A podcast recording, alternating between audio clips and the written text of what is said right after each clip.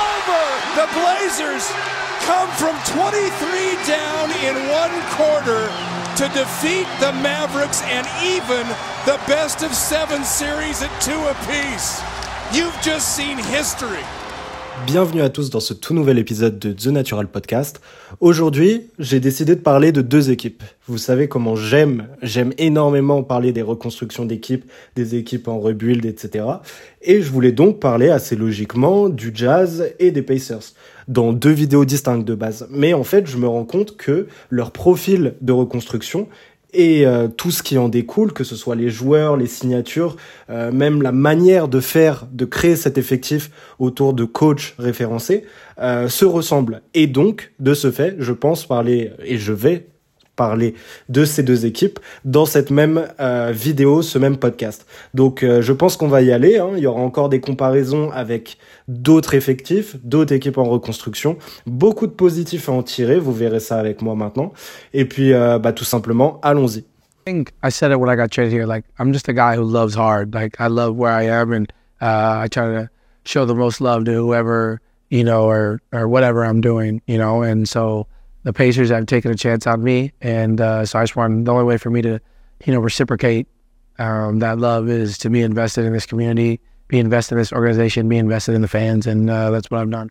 Alors, déjà avant de commencer, vous savez comment se passe ce genre de podcast. On est un peu en free talk, c'est-à-dire que je vais parler un petit peu de tout ce que je pense, euh, sans faire réellement de partie ou autre. Donc attendez-vous à un truc un petit peu brouillon. Hein. De toute façon, vous avez l'habitude. Mais du coup, euh, vous pouvez euh, commencer à vous poser parce qu'on y va. On va parler directement du jazz. Alors, le Jazz, euh, le Jazz est une équipe hyper intéressante à regarder selon sa reconstruction. Là déjà, que ce soit le Jazz ou les Pacers, on parle de deux équipes, deux équipes qui sont des tout petits marchés, des marchés qui n'attirent personne. Hein. LeBron James l'avait dit, euh, qui prend le Jazz sur NBA 2K, c'est un fait. Les Pacers sont dans le même cas, pour ne pas dire pire, hein, au vu d'Indianapolis, qui n'est pas une grande ville, pas une euh, franchise attirante, du fait que bah, c'est tout simplement la cambrousse. Et le jazz, c'est pareil, avec des histoires en plus de, de racisme, hein, même s'il y a beaucoup de stades euh, en NBA et beaucoup d'endroits qui, qui subissent ce genre de problématiques, que ce soit Milwaukee, les Celtics, euh, énormément d'équipes. Mais le jazz a cette réputation-là. Et du coup, euh, cette équipe, qui s'était inscrite comme une forte équipe euh, à demi, on va dire, contender sur les dernières années. On rappelle qu'en la saison 2020-2021, ils étaient en 50-22 et qu'ils étaient premiers à l'Ouest et que l'année d'après, ils ont fini quatrième, hein, mais en se préservant un peu, un peu plus. Mais on remarquait qu'en playoffs, cela ne se traduisait pas. Déjà, pendant la bulle, ils se sont fait remonter de 3-1 par euh, Jokic et Jamal Murray euh, dans une série de playoffs incroyable, une des meilleures que j'ai vues de ma vie, une des plus sous-cotées aussi à mon sens, avec des euh, Donovan Mitchell et des Jamal Murray à plus de 50 points, Rudy Gobert face à Jokic, c'était quand même assez impressionnant. Euh, franchement, une belle équipe, mais une équipe de saison régulière. On l'a remarqué l'année d'après, ils ont perdu contre les Clippers qui avaient perdu Kawhi au cours de la série. Donc euh, une contre-performance quand même parce qu'ils avaient l'avantage du terrain, tous leurs joueurs euh, étaient sur le terrain et n'étaient pas blessés.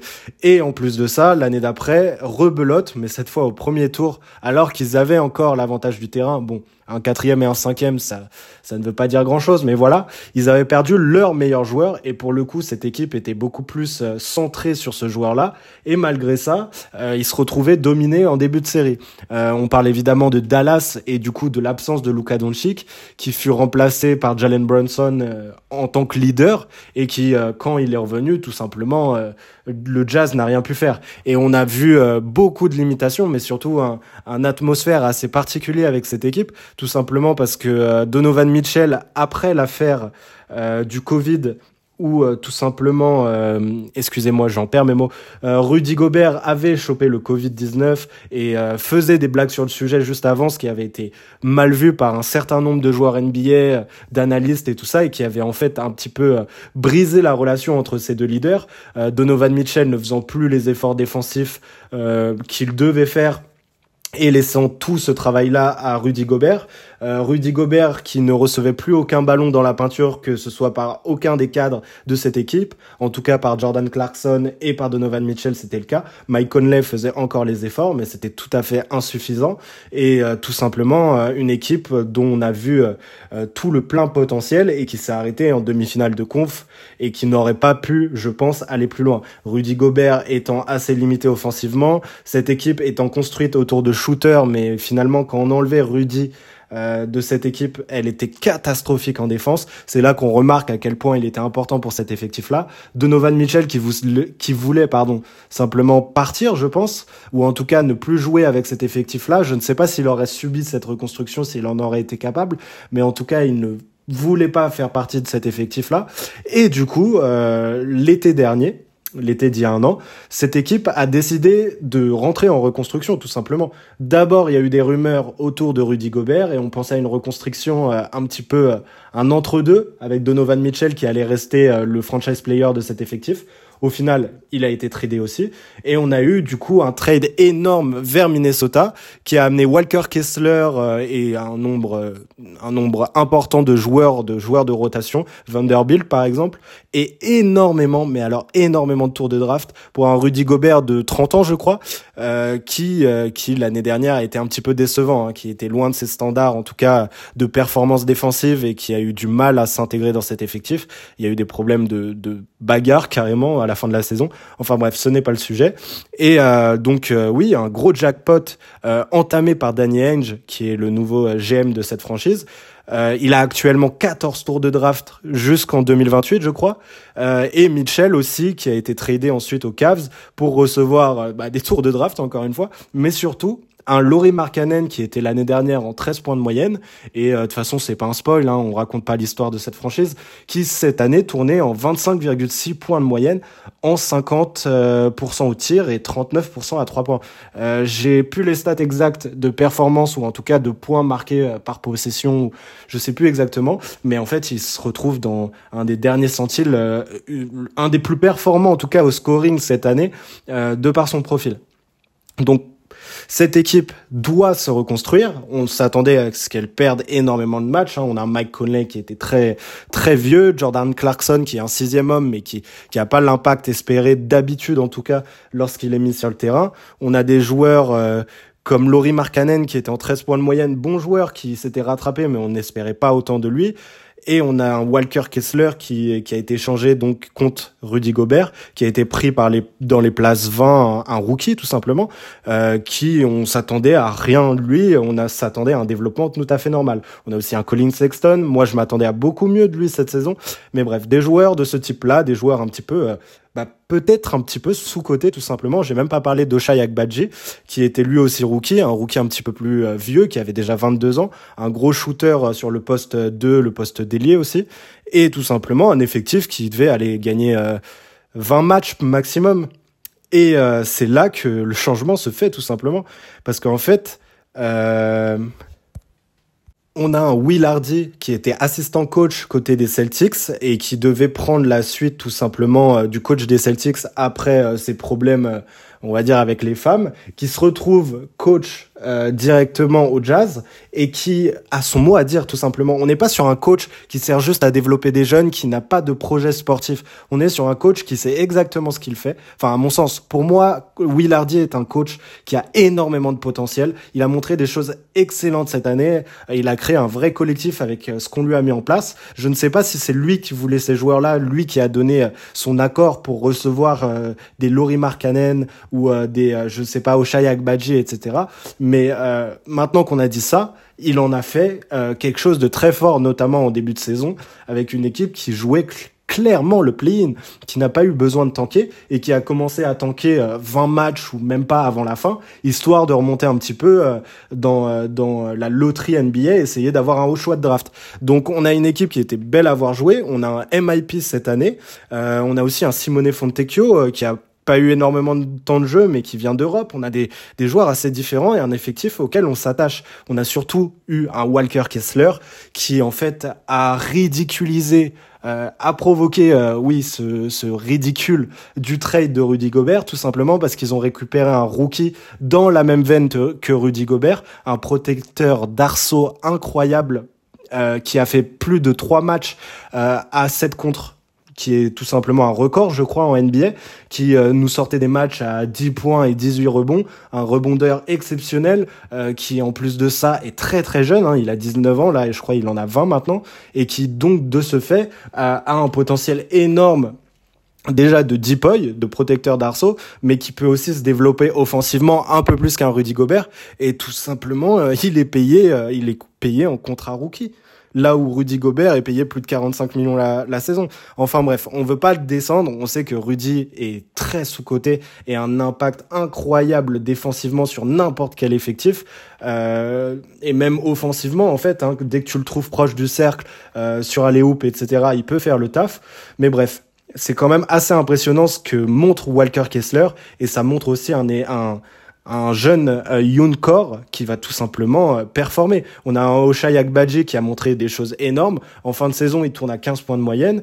Euh, on a Colin Sexton qui est encore très jeune. Laurie Markkanen qui a 26 ans, qui va rentrer dans son prime. et c'est là où je veux en venir. C'est que cet effectif qui est donc très jeune euh, entame une reconstruction express avec évidemment un pivot de 19 ans, mais aussi des, des, des jeunes joueurs comme Colin Sexton qui vont bientôt rentrer dans leur prime, euh, des Oshai Agbaji qui sont des vieux rookies et qui tout simplement peuvent euh, performer et retourner en playoff rapidement. On sait que ce genre d'effectifs, ce genre de franchises euh, doivent, se doivent tout simplement d'être performants parce qu'en fait on est sur des franchises euh, qui font beaucoup moins d'argent même quand elles, elles sont performantes que des gros marchés. Et donc le jazz, pour être tout à fait rentable et pour attirer du monde, euh, ne peut pas faire des choses comme euh, les Rockets par exemple et de tanker 5 ans. Déjà que les Rockets essayent de s'en sortir, de sortir de ce tank, le jazz ne peut pas faire la même chose.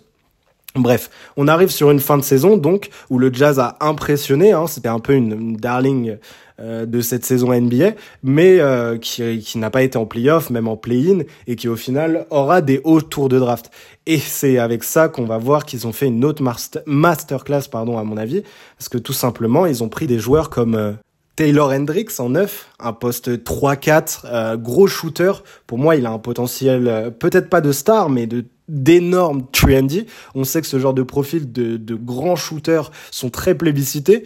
Euh, évidemment, on attend de voir ce que ça donne, mais c'est déjà énorme de l'avoir en neuf. Mais c'est surtout qu'ils ont réussi à choper, à mon sens, euh, deux des meilleurs attaquants de la draft, notamment Keyonte George qui a déjà montré d'excellentes choses euh, en Summer League, euh, ce qui ne veut absolument rien dire, hein, qu'on soit d'accord. La Summer League n'est absolument pas la NBA. On sait que les joueurs un peu rapides, un peu shooters, euh, athlétiques, s'en sortent très bien et en Summer League et s'en sortent beaucoup moins en NBA. Mais pour le coup, Keontae George n'est pas un si gros athlète que ça. C'est un joueur qui est souvent comparé à Bradley Bill et aujourd'hui, on a déjà des, des comparos qui se font qui disent que Keontae George est le nouveau Donovan Mitchell et que Walker Kessler est quant à lui le nouveau Rudy Gobert.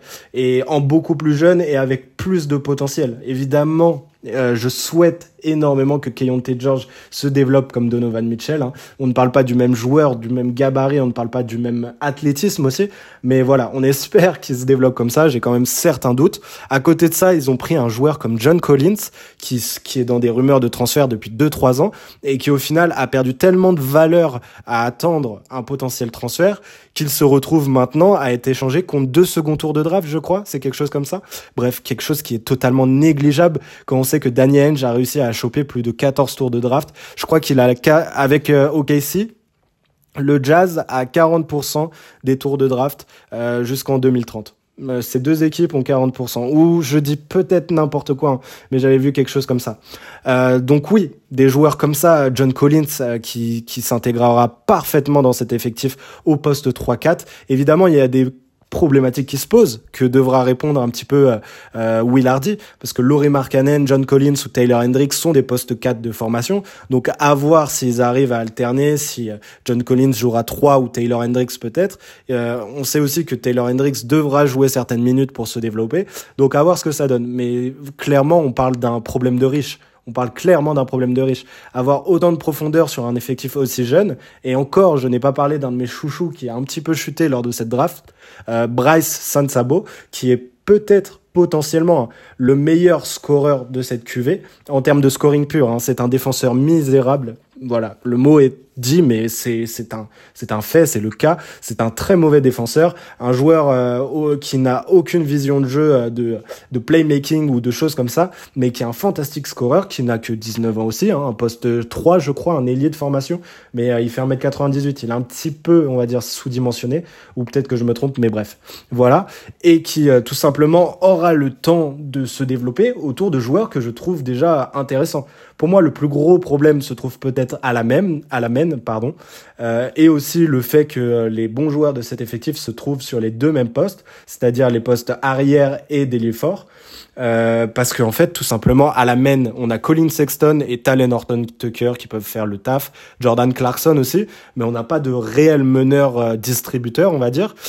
Colin Sexton, pour moi, a fait une saison tout simplement mauvaise, il est capable de beaucoup mieux, donc euh, j'aimerais bien qu'il joue plus. On sait qu'il sortait du banc sous Willardy, donc à voir ce qu'il décide d'en faire ou peut-être le trader. Peut-être qu'il aime tout simplement pas ce profil-là, ou alors qu'il est trop mauvais défenseur, je ne sais pas. Euh, Jordan Clarkson, je ne sais pas où ça va, il a plus de 30 ans maintenant, il a déjà 30 ans. Donc à voir s'il laisse sa place et retourne sur le blanc euh, au profit d'Oshayak Badji ou de Keontae George qui se retrouverait être euh, propulsé starter s'il fait des très bonnes minutes dès le début. Oshayak Badji qui peut jouer 3 hein, à la place d'un Simone euh, Fontecchio ou de joueurs comme ça. Enfin bref, il y a énormément de profondeur. Euh, on a déjà un pivot qui, qui pourrait conquérir d'ici 2-3 euh, ans un titre de Deepoy ou en tout cas être dans la conversation du Deepoy dans le top 5. On a un Laurie Markkanen qui, s'il réussit à rester sur les mêmes bases, euh, sera encore All-Star et sera un énorme, un énorme moyen de négociation parce qu'en fait son contrat n'est pas un contrat de All-Star, vous vous doutez bien quand il tournait à 13 points de moyenne, mais surtout il pourrait être tradé tellement facilement et contre encore énormément de tours de draft ou de joueurs plus jeunes, de, de potentiel. Enfin bref, vous m'avez compris. On a donc des, des, des joueurs, des jeunes joueurs qui sont qui sont entourés de vétérans. Évidemment, on parle de vétérans. On a Kelly Olynyk aussi. On a Laurie Markkanen qui a que 26 ans, mais voilà, pour moi, je le considère comme un vétéran. Avant, on avait euh, on avait les autres joueurs qui ont été transférés. D'ailleurs, c'est peut-être le seul problème que je vois euh, d'avoir transféré. Euh, Mike Conley, Vanderbilt, etc. contre quasi rien. Je ne sais même plus euh, ce qu'ils ont reçu euh, en échange. Ah si, Russell Westbrook pour euh, je ne sais pas pourquoi en fait. Euh, on ne libère pas du cap de cette manière, ça leur servait absolument à rien. Surtout qu'ils ont coupé Westbrook, hein, c'est pour ça que je dis ça. Euh, Mike Conley euh, n'avait peut-être pas autant de valeur parce qu'il était limité au scoring cette année, il commence à vraiment se faire vieux. Mais Vanderbilt, notamment défensivement, aurait pu t'apporter beaucoup plus. Encore une affaire un petit peu bizarre, hein, si je puis me permettre, hein, les Lakers qui s'en sortent très bien encore une fois. Mais voilà, c'est peut-être la seule tare dans la reconstruction de cet effectif mais ils en sont pas si perdants que ça, on va dire. Hein. Euh, c'est des joueurs qui ne s'inscrivaient pas sur le long terme et ils ont eu le temps d'avoir un effet, un impact sur les jeunes comme Oshaya Badji qui ont l'air d'être des vrais professionnels, Walker Kessler aussi. Et encore, comme je le dis, hein, il reste des joueurs référencés. Même Simone Fontecchio, qui était rookie cette année, est un joueur d'Euroleague référencé, hein, qui, joue en jouait en FIBA pardon, et euh, qui a déjà 27 ans. Donc oui, euh, cet effectif euh, progressent et progressent rapidement aussi, parce qu'ils ne font pas l'erreur d'accumuler les jeunes, d'en sacrifier certains et de créer une sorte d'effectif misérable qui mettra 4 ans jusqu'à trouver la star ou les lieutenants et de perdre 15 matchs par saison. C'est, ce n'est pas le cas. Là, on est sur un effectif bien construit, même en reconstruction, même dans la, même quand ils perdent, tout simplement, avec un coach qui est inscrit dans le projet, pas un coach comme euh, l'était Silas ou Casey qui était juste là pour développer des jeunes et essayer d'en ressortir euh, les meilleurs joueurs, ce qui ne marche pas, hein, on le remarque à la longue, et qui en plus de ça, euh, lors de l'intersaison, ils ont recruté d'autres coachs, d'autres assistants coachs assez intéressants, comme comme le recrutement du coach assistant Shade Forcier, je sais pas comment le prononcer, qui était assistant sous Pop, puis aux Bucks, les Bucks qui ont été champions. Ça veut dire que ce jeune homme a deux titres, le titre de 2014 avec les Spurs et celui de 2021 avec les Bucks, et aussi Rick Higgins qui a travaillé récemment avec les Rockets et le Magic donc on peut considérer que c'est un pro du rebuild et qui pourra euh, donc aider les jeunes à se perfectionner et avancer. On a tout simplement un effectif euh, qui euh, subira une nouvelle saison une nouvelle saison, on va dire, euh, dans la galère.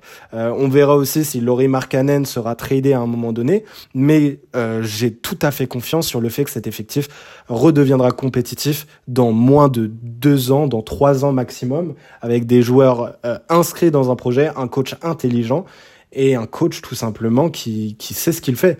Enfin bref, voilà, je pense qu'on a parlé du jazz, et on va enchaîner avec les Indiana Pacers. Et je me rends compte potentiellement qu'on va parler de la même chose, on va parler des mêmes problématiques et on va les mettre en perspective, je pense, avec ce qui se passe à côté. On a donc les Indiana Pacers euh, qui, sous l'arrivée du coach Rick Carlisle, Rick Carlisle qui avait d'abord Sabonis, hein, vous le savez, qui avait Malcolm Brogdon, des joueurs comme ça, euh, un effectif qui devait aller en playoff. Hein. On remarquait dans énormément d'interviews, dans les, tous les spécialistes croyaient que cet effectif était capable d'aller en playoff. Au final, il y a deux ans, il y a un an et demi plutôt, il se retrouve douzième. Euh, Sabonis déçoit énormément. Beaucoup de blessures, notamment de Brogdon, encore une fois, euh, qui n'arrive pas à passer ce dernier cap, euh, ce que je pensais qu'il pourrait passer de All-Star. Et cet effectif décide de euh, tout euh, reconstruire, tout simplement. Et ils ont eu énormément de chance. Les chances, euh, la chance, pardon, s'appelle les Kings. Les Kings qui décident de transférer euh, leur futur jeune star, Tyrese Haliburton, euh, contre Sabonis. Un move qui est forcément inespéré et qui a accéléré cette reconstruction assez incroyablement, tout simplement. Mais bizarrement, des choix ont été faits, des choix assez intelligents, et je pense que Rick Carlisle, pour le coup, est impliqué totalement dans le projet, hein, parce que oui, c'est un coach référencé, un des plus grands coachs euh, de la dernière décennie, hein, un coach euh, qui a été victorieux avec Dallas, euh, qui a gagné un titre. Bref, il sait ce qu'il fait, et ce coach-là a décidé tout simplement de garder des joueurs comme Buddy Hield, comme Miles Turner. Miles Turner, qui on le rappelle, ça faisait plus de allez, depuis sa naissance qu'il était dans les rumeurs de transfert et qui, tout simplement, avec des joueurs comme ça, qui étaient énormément plébiscités par d'autres franchises, notamment les Lakers, hein, toujours eux, euh, qui le voulaient en trade et qui pensaient que les Indiana allait euh, se pencher euh, sur le sujet et essayer d'avoir des pics en échange. Non, finalement, cet effectif est resté compétitif. De la même manière, jusqu'à la blessure de Tyrese Haliburton, ils étaient dans la course au play-in, même au play-off à un certain moment. Euh, Haliburton qui nous sort une saison assez incroyable en 20 points, 10 rebonds avec d'excellents pourcentages. Euh, il tourne à plus de 40% à 3 points depuis euh, depuis son année rookie. C'est quand même assez exceptionnel. Évidemment, euh, on savait le talent qu'il avait. On savait qu'il était mal utilisé à côté de D'Aaron Fox, euh, notamment aux Kings.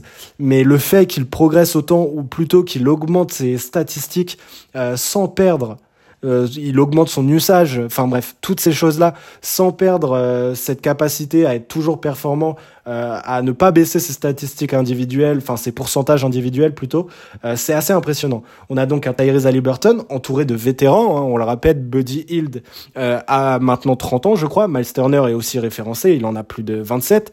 à ça on ajoute la draft d'un Ben Maturin, un Ben Maturin qui euh, arrive et qui s'inscrit déjà dans le projet en tant que sixième homme.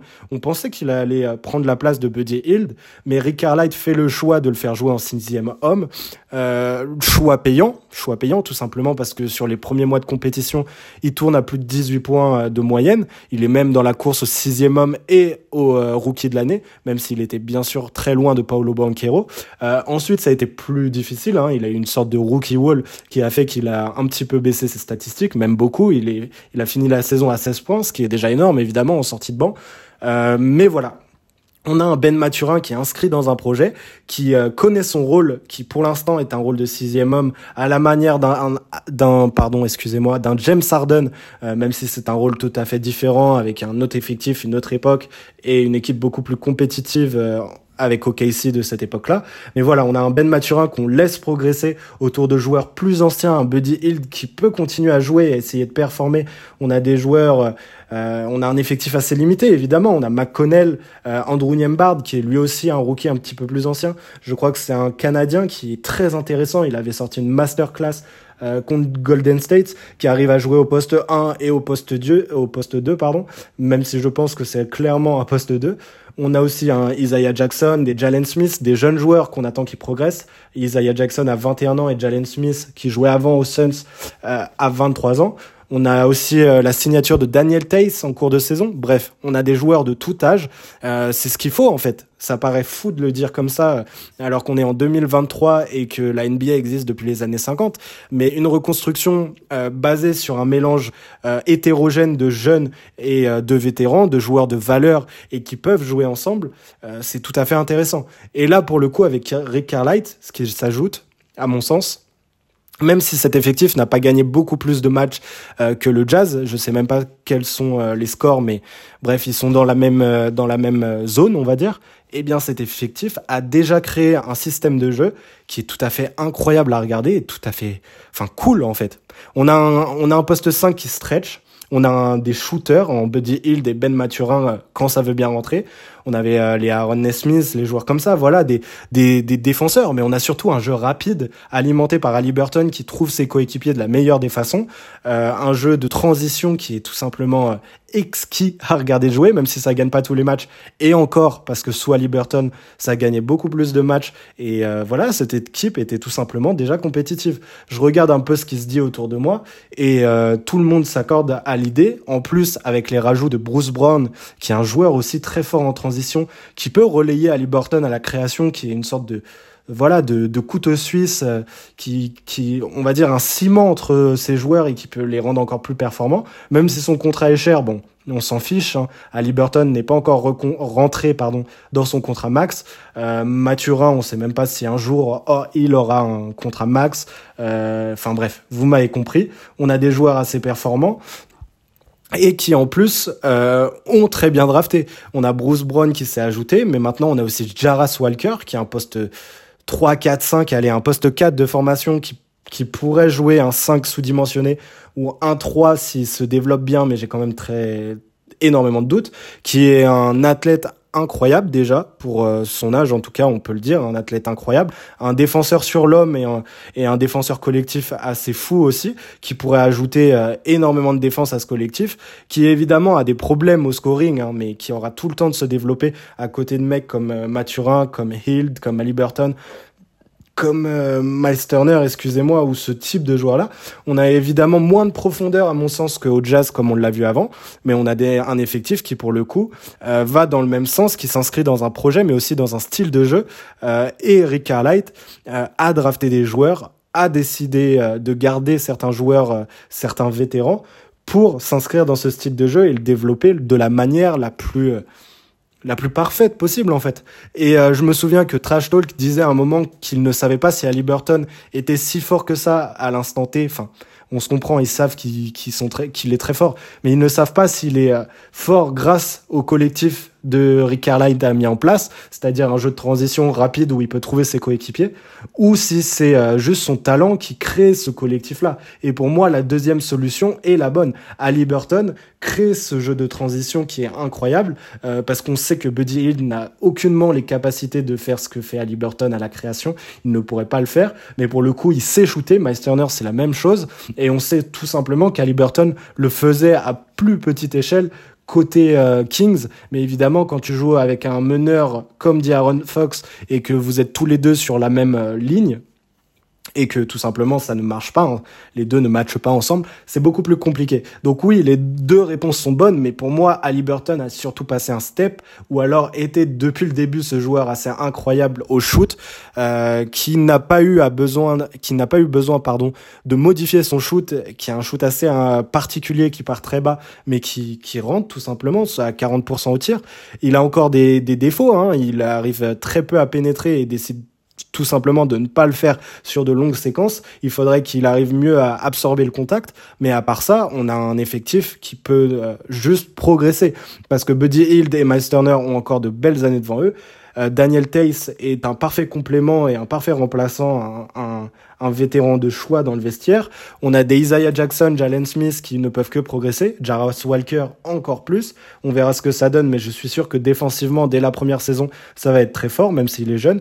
Ben Maturin, euh, je ne sais pas encore combien de saisons il va jouer remplaçant, mais à un moment donné, euh, on ne pourra plus cacher aux yeux du monde son talent. Et même Andrew Niembard, qui est pour moi qui est pour moi euh, mon joker, je ne sais pas comment le dire, mais pour moi un joueur que j'adore, qui euh, malheureusement, on va dire, est dans l'ombre de Halliburton, même si je pense qu'il le fait énormément progresser, mais euh, un meneur qui, qui va s'inscrire au long terme dans cette NBA et qui va tout simplement performer, je le pense. Enfin bref, on a, je pense que là on tourne en rond. Je pense que j'ai tout dit sur ces deux effectifs. On remarque des spécificités, comme je l'ai dit précédemment, qui sont assez folles. Hein. le fait que Rick Carlisle et aussi euh, Will Hardy soit inscrit depuis le jour 1 et même avant ça, hein, parce qu'ils ont créé au final cette reconstruction, montre que en fait ils euh, travaillent beaucoup mieux que euh, d'autres franchises. Hein, on va les citer parce que Houston, Détroit, ce genre de franchise, ça a beaucoup moins fonctionné ces dernières années. Euh, parce que tout simplement, il n'y a pas de coach et il n'y a pas d'idée de jeu à la base et aux manettes. Et évidemment, Indiana a eu une énormément de chance qu'Aliburton euh, ait ce niveau dès le jour 1 de sa saison complète, on va dire, sa saison complète en tant que Pacers. Et puis, euh, même si je pense que Will Hardy a beaucoup de choses euh, à voir avec la progression de Laurie Markkanen. Ils ont quand même eu de la chance de d'obtenir Walker Kessler et tout ça, mais on ne peut pas dire que Houston ou Détroit aient des joueurs qui n'ont pas été talentueux. Hein. On parle de Jalen Duren, on parle d'autres joueurs, je vais pas tous les citer, on le fait à chaque vidéo, mais voilà, je pense que euh, euh, sur les dernières années, on a eu beaucoup de reconstructions très lentes, très difficiles, avec une accumulation de talents, notamment avec OKC, qui était juste, euh, qui était n'importe quoi. Hein. Euh, ça a sacrifié des carrières entières, à mon sens. Des joueurs euh, n'ont jamais eu le temps de jeu qu'ils auraient dû avoir. Et tout simplement, bah, ça a été très décevant pour nombre de joueurs. Il y a eu des joueurs oubliés dans ces équipes-là. Houston, c'est exactement la même chose. Hein. Euh, là, ce n'est pas le cas. On laisse du temps aux jeunes pour se développer. On les fait jouer dans les meilleures dispositions possibles. Mais surtout, on, ce n'est pas une équipe de G League ou une équipe de, enfin une équipe euh, d'overtime elite on les fait jouer comme des professionnels. Et euh, c'est fou de le dire, mais c'est évidemment la meilleure façon de faire progresser un effectif et de créer une identité de franchise.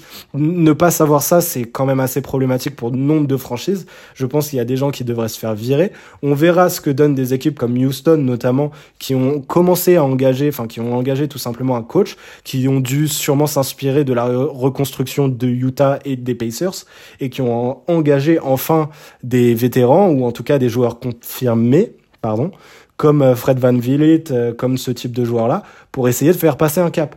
Mais encore une fois, avec euh, ce genre de signature, on va tout simplement euh, limiter la progression ou en tout cas limiter la carrière d'autres jeunes. On ne sait pas ce que va devenir Kevin Porter Jr. par exemple, qui joue sur les postes 1-2 et euh, il faudra vite le transférer, mais il va jouer quoi 18 minutes, 12 minutes par match maintenant, alors qu'il était titulaire euh, l'année dernière et l'année d'avant? Pour moi, c'est n'importe quoi.